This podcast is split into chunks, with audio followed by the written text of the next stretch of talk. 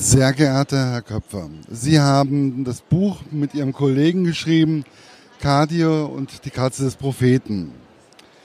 Für mich ein sehr, sehr wichtiges Buch. Ähm, wie wichtig war es für Sie, dieses Buch zu schreiben und gerade zu dieser Zeit? Naja, für mich, ja, ich kann es halten, alles klar. Ja, für mich war es ein sehr wichtiges Buch, insofern es eben unmittelbar mit meiner Arbeit beim Verfassungsschutz zu tun hatte. Da kam ja die Thematik überhaupt erst auf, als ich war hautnah bei realen Fällen dabei, die so ähnlich liefen wie der, die Entwicklung Kadirs, der eben diese Wendungen in seiner Biografie genommen hat, die für seinen Freund Mark so schwer erklärlich waren. Und solche Wendungen habe ich im realen Leben gesehen. Und wir arbeiten eben auch in diesem Bereich der Prävention und ähm, Aufklärung. Und das war dann so für mich letztendlich der Auslöser, diesen Stoff auch als Jugendbuch zu versuchen zu schreiben und eben mit Peter Mattefs dann auch zu erzählen. Ja, es ist auf jeden Fall sehr interessant erzählt, vor allen Dingen, ähm, was ich sehr erheiternd fand, es war dann auch noch gerade St. Pauli, ähm, die ja eigentlich sehr offen sind. Es war ja der Heimatverein mehr der, von dem, von dem Kadir. Und das war schon sehr außergewöhnlich für mich. Warum haben Sie sich gerade in Anführungszeichen für diesen Club entschieden? Das hat eine ganz schöne und einfache Erklärung. Ich lebe ja in Stuttgart, also im Süden der Bundesrepublik, aber Peter Mattefs hat viele, viele Jahre in Hamburg gelebt. Und alles, was so authentisch und realistisch aus Hamburg berichtet wird und erzählt wird, das sind quasi eins zu eins Erlebnisse aus dem Leben von Peter, der eben auch Söhne auf solchen Fußballplätzen über Jahre beim Fußballspielen und beim Training begleitet hat. Ah, sehr interessant. Kommt es eigentlich sehr häufig vor, dass hm, Jugendliche, also ich glaube noch nicht mal unbedingt, nicht mal unbedingt mit Migrationshintergrund, sondern allgemein Jugendliche radikalisiert werden. Und wie geht das vonstatten? Nur so wie bei Cardio oder auch anders da? Nein, das ist eben ganz wichtig festzustellen, es gibt kein einheitliches Muster oder Modell. Kadir ist genauso einzigartig wie alle anderen jungen Menschen und da hat jeder eine ganz eigene Entwicklung. Nur wo sie dann landen, in unserem Fall jetzt in Syrien und auch wieder zurück, da gibt es dann eben eine Fülle von Fällen. Aber die Entwicklungen sind in jedem Fall ganz unterschiedlich. Also das sind momentan, wenn Sie noch nach der Zahl gefragt haben, hunderte von jungen Männern, Frauen, die nach Syrien gegangen sind und genauso viele Geschichten gäbe es dann zu erzählen. Warum werden ausgerechnet auch Frauen, warum lassen die sich radikalisieren? Weil das, was der IS von, ähm, von den Frauen erwartet, ist doch eigentlich komplett kontraproduktiv. Naja, also da gibt es inzwischen eben zahlreiche Studien äh, und Untersuchungen zu eben diesen Biografien, vor allen Dingen der ganz jungen Mädchen, der 14-, 15-Jährigen. Und ein Motiv ist tatsächlich eine falsch verstandene Form von Romantik. Die suchen da ihren Helden, ihren Ritter, gehen in dieser Rolle, in dieser eindeutigen Rolle als Frau auf. Und dann spielt auch noch äh, ein, äh, mit hinein, so diesem Modediktat sich entziehen zu können. Also diese Wandlung ist ja nicht äh, von jetzt auf nachher nach Syrien zu gehen. Das sind ja schrittweise Entwicklungen, die lesen Bücher, die gründen Frauen- oder Mädchengruppen und in diesen Gruppen können die dann sagen, wenn wir richtig islamisch leben, dann gibt es eben kein Modediktat mehr, wir müssen nicht im Minirock, wir müssen uns nicht schminken, schwarzes Tuch drüber und dann ist gut. Dann kriegt es plötzlich eine ganz andere Attraktivität, also auch so etwas zu machen. Und dann bei Migration oder in muslimischen Familienhäusern ist es auch teilweise eine Form, sich von den Eltern und dem Patriarchen dann zu distanzieren, also dem mal zu zeigen, dein komischer türkischer Kulturislam, der ist mir egal, ich mache jetzt mal richtig Islam. Und richtig Islam für so ein Mädchen heißt dann eben pubertäre Prahlerei oder pro pubertäre Provokationen, heißt dann eben auch den Nikab anzuziehen.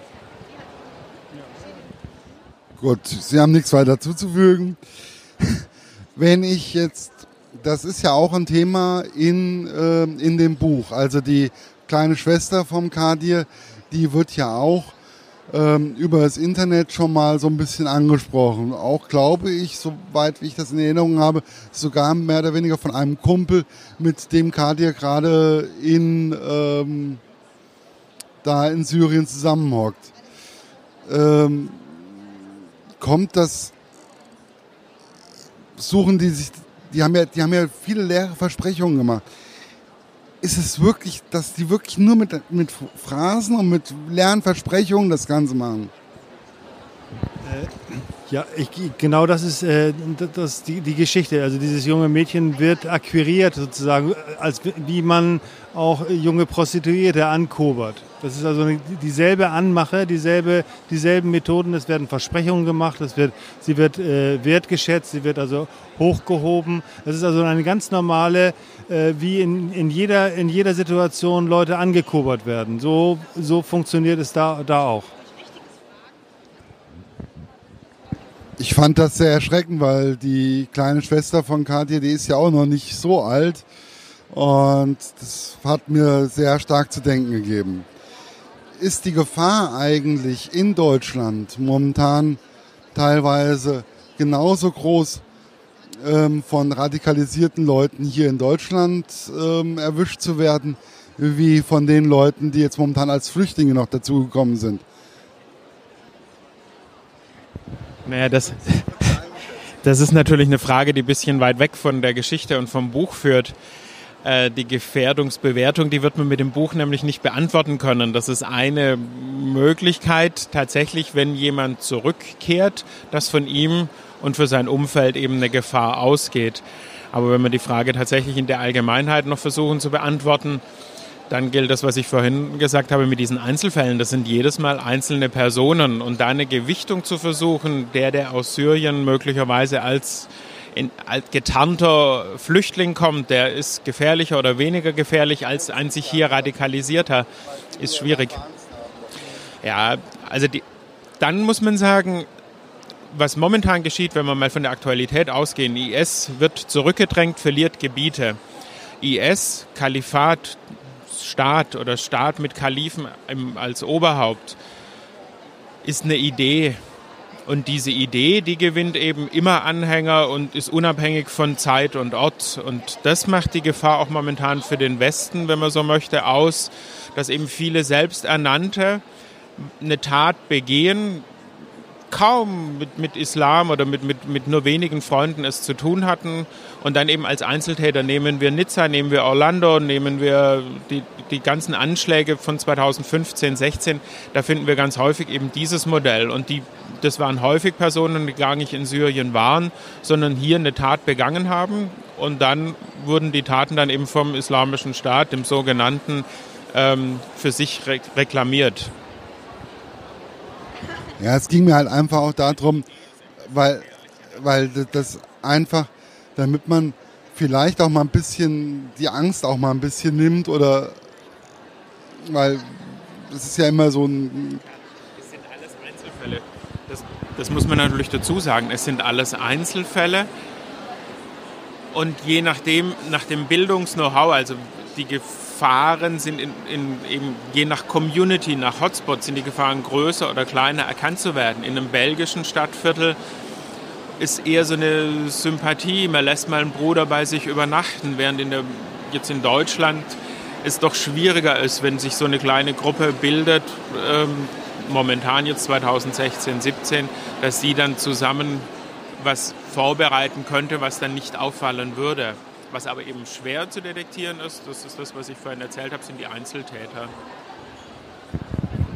Ein Einzeltäter insofern, als äh, sie zu einer, aber doch insgesamt zu einer politischen Bewegung gehören. Und diese, diese Idee, es ist eine Ideologie, eine politische Ideologie, den Westen zu bekämpfen, um es mal ganz platt zu sagen. Und in dieser Ideologie vereinigen sie sich, denn sie sind aber, sie sind aber wie früher die Guerilla eben nicht äh, äh in einer Kommando, also in einer äh, Kommandostruktur organisiert, sondern sie machen das aus dieser, aus dieser Überzeugung heraus. Und natürlich gibt es auch wiederum organisierte Strukturen, aber die, die, muss man sich jetzt nicht so vorstellen, als wenn das wie eine Armee ist, sondern das, ist, äh, das sind einfach alles Leute, die einer gemeinsamen äh, Sache irgendwie folgen und, und aber auch auf ganz unterschiedlichem Niveau äh, das machen. Und deswegen ist der syrische Flüchtling, der hierher kommt mit dem Ziel, hier was in die Luft zu sprengen, genauso gefährlich wie der, der Rückkehrer, der aus lauter Frust, dass, äh, dass er nicht ins Paradies äh, kann, äh, versucht, äh, hier was anzustellen. Das ist tatsächlich so plump. Es sind diese Narrative, ganz einfache Geschichte. Der Westen führt Krieg gegen den Islam. Die Muslime sind Opfer von Bomben der Ungläubigen. Und mit diesen Narrativen kann ich dann eben jemanden als Idee inspirieren, dass er dann wo immer, also die letzten Aufrufe, wenn wir die uns anschauen würden in den sozialen Netzen, schnappt dir ein Messer, egal wo und wann, und dann kannst du für die gute Sache, für diese Idee eben ein Krieger, ein Kämpfer sein. Das ist das Dilemma. Warum, kommen wir wieder zurück zum Buch, warum ähm, haben Sie eigentlich die Geschichte von Kadir von seinem Freund erzählen lassen? Wie, kam, wie kamen Sie auf die Idee? Ich finde die Idee gut, aber wie kam man da drauf? Ja, wir, wir sehen ja, wenn, wenn Kadir zurückkommt, äh, hab, äh, erleben wir einen enttäuschten oder traumatisierten jungen Mann. Also sozusagen, der hat alles Mögliche erlebt. Er ist losgezogen, wollte, wollte für den Dschihad kämpfen, äh, hatte sich alles Mögliche vorgestellt. Er ist einfach nur frustriert, enttäuscht, traumatisiert. Äh, er, er, er, reflektiert nicht. Und das ist, das, das ist das große Problem, äh, dass er nicht reflektiert. Und wenn wir das aus seiner Sicht erzählt hätten, hätten wir diese ganze Komplexität dieser Geschichte nicht erzählen können. Ja, äh, Marc erzählt das eigentlich aus der Rückschau. Marc beschäftigt, weiß am Anfang auch überhaupt nichts über den Islam. Fängt also an, weil, sein, weil sein Freund weg ist, sich damit zu beschäftigen, setzt sich damit, setzt sich damit auseinander und kommt langsam äh, dadurch, dass er, dass er Fragen stellt, dass er immer wieder nachfragt, äh, und das ist, ich sag mal, die westliche Methode anwendet, ja, äh, kommt, kommt, er, äh, kommt er zu dieser Darstellung. Also das ist also die Idee war, weil äh, es war unglaubwürdig, einen Kadir reflektierend im Bus sitzen zu lassen. Sozusagen, das, äh, wenn er das gemacht hätte, wäre er nicht losgefahren, wäre er nicht gefahren. Weil er das gemacht hat, muss er in irgendeiner Weise so ein, ein Schwarz-Weiß-Denken, ein dichotomisches Denken gehabt haben. Das heißt, gut und schlecht, äh, richtig und falsch und so. Und da hat er sicherlich nicht, äh, das wäre als, als Darstellung, hätte das als Roman, hätte das nicht funktioniert. Es war für mich auch diese Busfahrt, ähm, wie er dann nach Syrien gekommen ist und wie er auf die Idee gekommen ist. Das fand ich wirklich, es hat mich auch sehr beschäftigt, weil es war sehr einfach, wie Kadir im Endeffekt von hier nach Syrien gekommen ist und wie er von den Leuten angesprochen ist. Funktioniert das? Ist es wirklich so, dass die Leute wirklich von hier mit dem Bus fahren und dann in die Türkei und dann weiter? Ja, Kadir, Kadirs Geschichte ist die Geschichte von hunderten europäischen jungen Männern und Mädchen. 2000 12, 13 vor allen Dingen, da sind auch viele noch geflogen. Die saßen dann in der Chartermaschine neben Türkei-Touristen. Und im Lauf von 2013, wenn Sie auf das Jahr Bezug nehmen, da fängt es dann aber auch an, dass äh, sehr viele, einfach auch weil es günstig und einfach ist, so wie es Kadir ja auch dann schildert, ähm, man kauft sich ein Busticket, setzt sich rein und, und fährt dann über den Balkan nach Istanbul und das machen eben ganz viele. Also da würde er auch nicht auffallen. Und da hat er sich auch bemüht, nicht aufzufallen. Die haben ja von äh, der IS mehr oder weniger auch gesagt bekommen, was sie einzupacken haben, ähm, wo sie ähm, einsteigen und ähm, aussteigen sollen, auf wen sie warten sollen, ähm, welches Hotel ist dieses ist das alles wirklich so stru komplett strukturiert? Wie, wie, wie, wie haben die das auf die Reihe gebracht?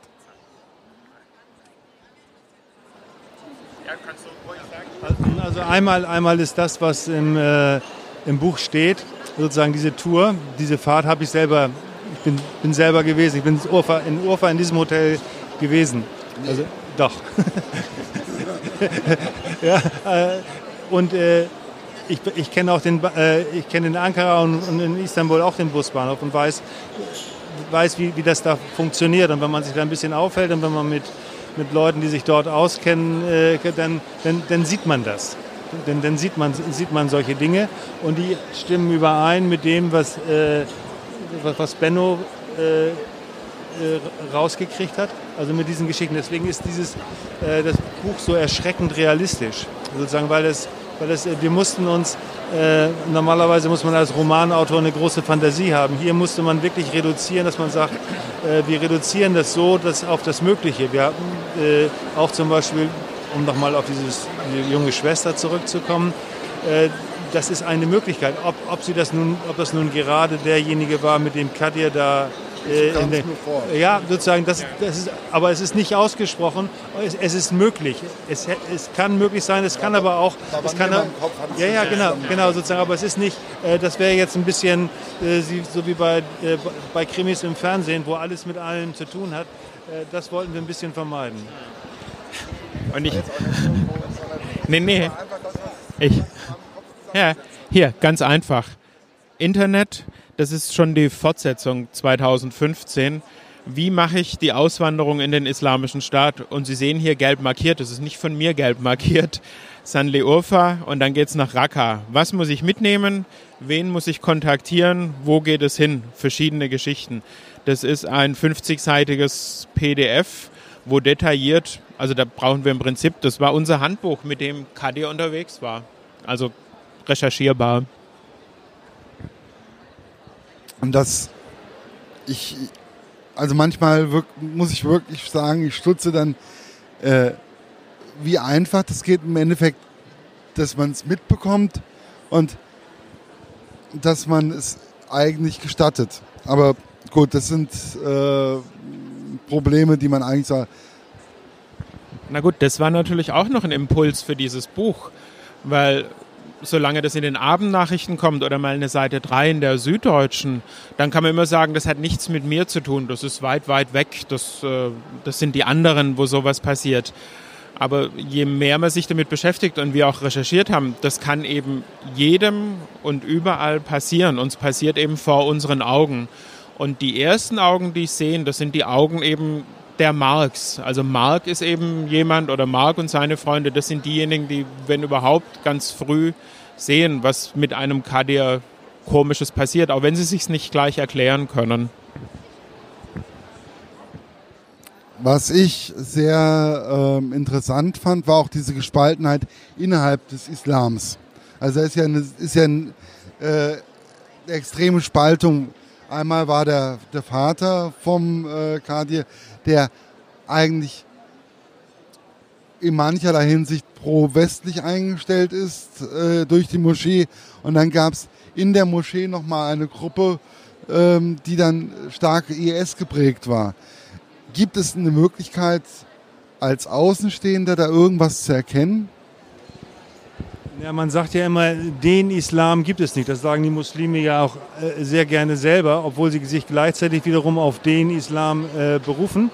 Äh, wir haben auf der einen Seite es, es mit einer Weltanschauung zu tun, die relativ geschlossen ist und die seit einigen äh, auch, auch nicht in Frage gestellt wird. Das ist das eine. Und dann gibt es eben ganz unterschiedliche, man kann sowohl Rechtsschulen, also unterschiedliche äh, Auffassungen, als auch ganz unterschiedliche Lebensweisen. Also für mich ist immer der Islam ist das, wie er, wie er ist, wie er gelebt wird. Sozusagen die, äh, das zu differenzieren, gute Muslime, schlechte Muslime. Nein, die Muslime selber hätten die Aufgabe, äh, sich dazu zu verhalten. Also sozusagen, sie können sich Sie haben jede Möglichkeit bei uns, vor allen Dingen im Westen, zum Beispiel sich mit dem Koran auseinanderzusetzen und sagen, hier sind 200 Stellen in diesem Buch, die rufen zu Gewalt auf, die rufen zur Tötung von Juden auf und so weiter. Das wollen wir mal jetzt mal diskutieren, dass wir das nicht mehr äh, akzeptieren. Dass das also sozusagen mit unserem heutigen Leben oder mit unseren heutigen Kenntnissen nichts mehr zu tun haben. Wenn Sie das nicht tun, begeben Sie sich eigentlich, äh, lassen Sie das Feld für die anderen, für diese radikalisierten Auffassungen offen. Das können wir auch mit dieser stillschweigendes Wegschauen, was hier häufig passiert. Plus, dass dann eben jemand, der in dem konservativen Kontext seinen Islam praktiziert, dass er dann eigentlich mit einem permanenten schlechten Gewissen auf den der vielleicht noch ein bisschen besser Arabisch kann, Konvertiten und so weiter, schaut. Und genau wie Peter gesagt hat, denen dann das Feld überlässt. Also von daher, das ist, wenn man möchte, auch ein Zeichen für die Krise eines sunnitischen Islam, das wir hier in diesem Buch eben auch andeuten oder die hier in dem Buch auch sichtbar wird in den verschiedenen Personen. Was ich eigentlich ähm, sehr interessant finde, auch in dem Buch, und das muss ich jetzt leider Gottes schon wieder Richtung Ende gehen. Schlimm. Messe ist wirklich in der Richtung wirklich Zeitstress pur. Weil eigentlich habe ich noch viel mehr Fragen. ähm, die Frage, die mir eigentlich, die ich mir eigentlich immer wieder stelle, die ja auch in dem Buch teilweise durch Marc und der großen Schwester von Kadir gestellt wird, für mich persönlich zumindest ist, gibt es eine Möglichkeit, dass wir vernünftig zusammen leben, beziehungsweise dass wir auch ähm, einfach unsere Gemeinsamkeiten finden. Weil zwischen Katis Schwester, ich komme jetzt gerade nicht auf den Namen, Miral, genau, und ähm, Marc, funkt eindeutig. Und gibt es vielleicht irgendwo auch eine Möglichkeit, dass man da auch ein bisschen gegensteuert? Naja, der äh, Kadir hat eine schwarz-weiße Weltsicht, aber ich glaube, wir wissen, dass die Welt auch ganz schön grau sein kann, also von ganz hellgrau bis dunkelgrau. Und äh, Meral ist so ein Beispiel, das, das, das ist typ, äh, haben wir deshalb auch genommen, das Mädchen genommen. Das, äh, das sind die, die Ersten, die sich also äh, die Möglichkeit haben, sich aus diesen, aus diesen Zwängen äh, zu lösen. Sie müssen sich aber, und das ist die Erfahrung, sie müssen sich tatsächlich lösen. Sie müssen weggehen zunächst einmal. Sie müssen versuchen, äh, also Freiheit ist für viele, viele Türken, wie ich das weiß, auch ganz, ganz schrecklich, weil Freiheit nämlich in diesem Fall bedeutet, äh, ohne die Familie das zu machen, ohne die Familie zu entscheiden. Und das muss man auch lernen. Und das ist äh, ein ganz großes Problem für viele, dass sie von in ihrer ganzen Sozialisation nicht zur zur Verantwortung erzogen werden, nicht zur Eigenverantwortung erzogen werden, sondern zum Gehorchen erzogen werden. Das ist so auch die gesellschaftliche Tradition des oder die äh, zivilisatorische äh, des, des Islam, also dass man eben sich unterwirft oder gehorcht. Schließlich man gehorcht dem Älteren und man stellt keine Fragen. Und natürlich kann man ein eigenes Leben nur bewältigen, wenn man selber für sich Verantwortung übernimmt. Und das ist, also das heißt, du musst selber für dich Entscheidungen treffen. Und das ist ganz schwierig und, das, und daran scheitern viele. Das hat also nichts damit zu tun, dass grundsätz, grundsätzlich nicht geht, mit ihnen zusammenzuleben. Aber diese Entscheidung äh, muss der Einzelne treffen. Äh, wenn, er, wenn er in Freiheit leben will, muss er für sich Verantwortung übernehmen, kann das nicht, andere, nicht anderen überlassen. Und das hat, damit haben viele Schwierigkeiten. Ja, da ja, dann bleibt mir nur eins übrig. Ich bedanke mich für dieses extremst aufschlussreiche Buch, ähm, was viele Fragen aufwirft, also bei mir aufgeworfen hat. Ich glaube auch erst recht bei Jugendlichen. Und es ist in der heutigen Zeit auf jeden Fall ein sehr, sehr wichtiges Buch. Danke für das nette Gespräch.